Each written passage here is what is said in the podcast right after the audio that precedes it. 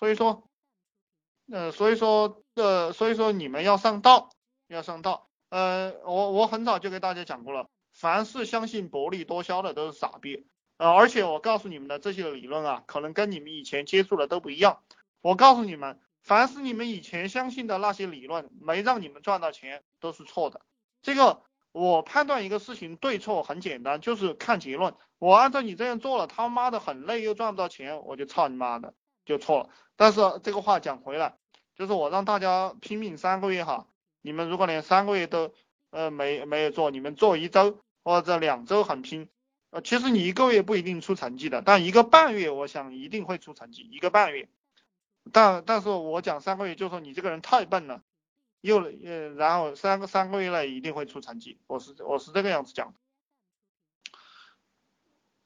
嗯一定会出成绩的，我们这个太他妈简单了，对不对？而且我告诉你们，我我们这个市场。其实说白了就是一个蓝海市场，还还我像我们这种玩法非常的少，我们这呃我们这种玩法就全国以内全全中国你碰不到十个强大的竞争对手。昨天还有一个家伙是做地面营销的，他说我们这个可能成为一个嗯新的浪潮，但是我不希望。但我我我希望我们大家都捞了很多钱，他才他才是全民皆知的一个一个套路哈。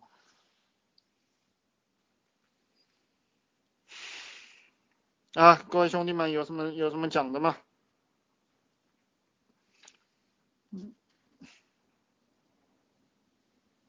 你看，我再跟大家讲一个产业链，嗯，产业链产业链的问题，你们自己去琢磨，很有意思啊，就是。嗯，就是说这个我们我们国家的这个制造钢材的能力不是不是很弱嘛？然后我们国家比如说这个矿渣用完了过后，日本人还买过去，还能提炼出来很好的这这样一个钢材，那我们国家就没有这个能力。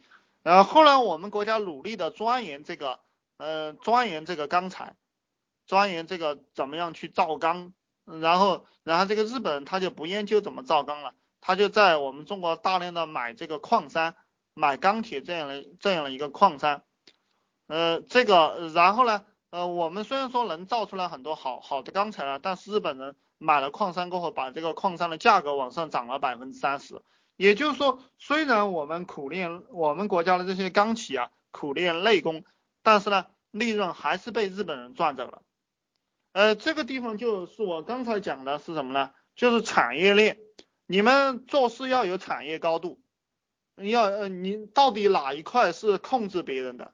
到底哪一块是控制别人的？哪一块最重要？哪一块就是哪一块有话语权啊？你们做项目要做这种项目，然后自己当老板也要当也要当这种老板，不要把自己的命脉控制在别人的手上了。所以，比如说，比如说像我。呃，有很多人找我合作的，让我给他推广什么推广什么，我就说你有有多远滚多远，他妈的不要来烦老子，对不对？嗯，就是你们大家把这个推广能力练起来了过后，其实你就是爷，你推广啥都赚钱，你跟我合作也赚钱，你自己玩也赚钱，对不对？啊，你这一辈子就真正的像个人一样合作了，因为你去做其他的工作，你都是要依托别人的。然后呃，你你在公司里打工啊，你要让别人给你发点工资，然后你比如说你做个技术啊，都是被别人指指过来呼过去的。但如果你把推广练好了，你你就是你想推广什么产品推广什么产品，你想怎么搞怎么搞，你就是爷。所以这个也是也是我我我自己，也是我为什么建立团队，建立了一个营销团队，一个推广团队。因因为我们就抱着几台电脑，对不对？然后就这个。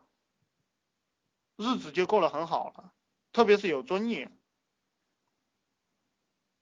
这个我想也是大家需要的。